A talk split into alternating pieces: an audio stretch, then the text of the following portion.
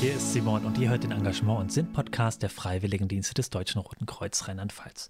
Die heutige Folge ist immer noch unter unserer Serie Entscheidungen und Denise wird euch heute eine weitere Entscheidungshilfe oder eine Methode zu Entscheidungshilfen vorstellen. Der Entscheidungsbaum.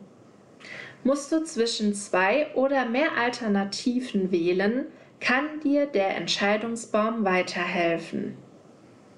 Was brauchst du für einen Entscheidungsbaum? Ein Blatt Papier und einen Stift.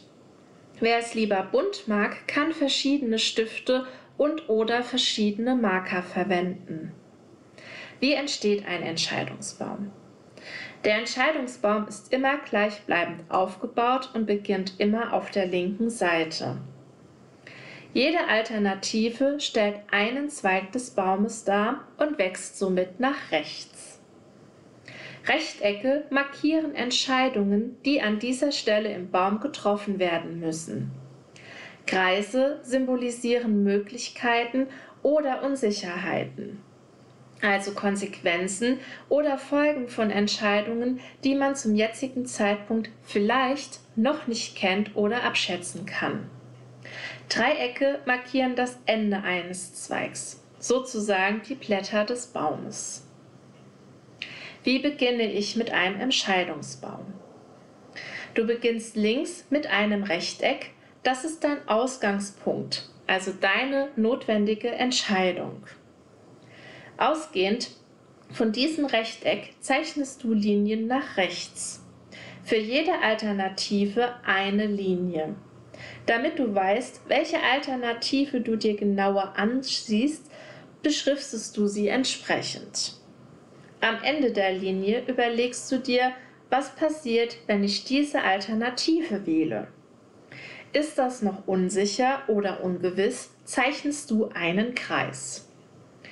Gibt es am Ende dieser Alternative eine oder mehr neue Alternativen, zeichnest du wieder ein Rechteck.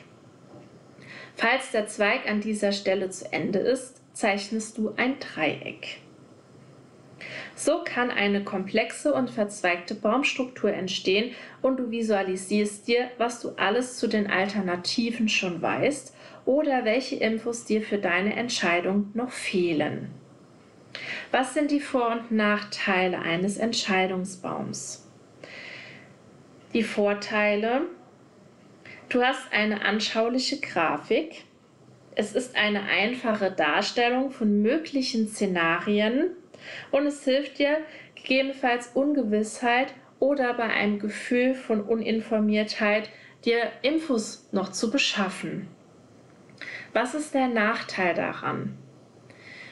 So ein Entscheidungsbaum kann auch sehr schnell unübersichtlich werden, wenn es sehr, sehr viele Alternativen und somit Zweige gibt.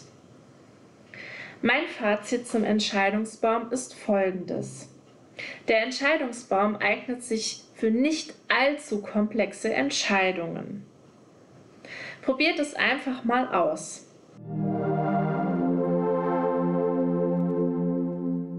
Auch in der heutigen Folge soll die Methode an sich äh, der Glückskeks für euch sein. Deswegen, wie Denise schon sagt, probiert die Methode mal einfach aus und wenn ihr eure Erfahrungen mit uns teilen wollt, dann freuen wir uns darüber, wenn ihr das über unseren Instagram-Kanal @dakfwdrlp unter dem Hashtag Entscheidungen macht. Wir freuen uns auf eure Nachrichten an uns und bis dahin macht's gut. Ciao.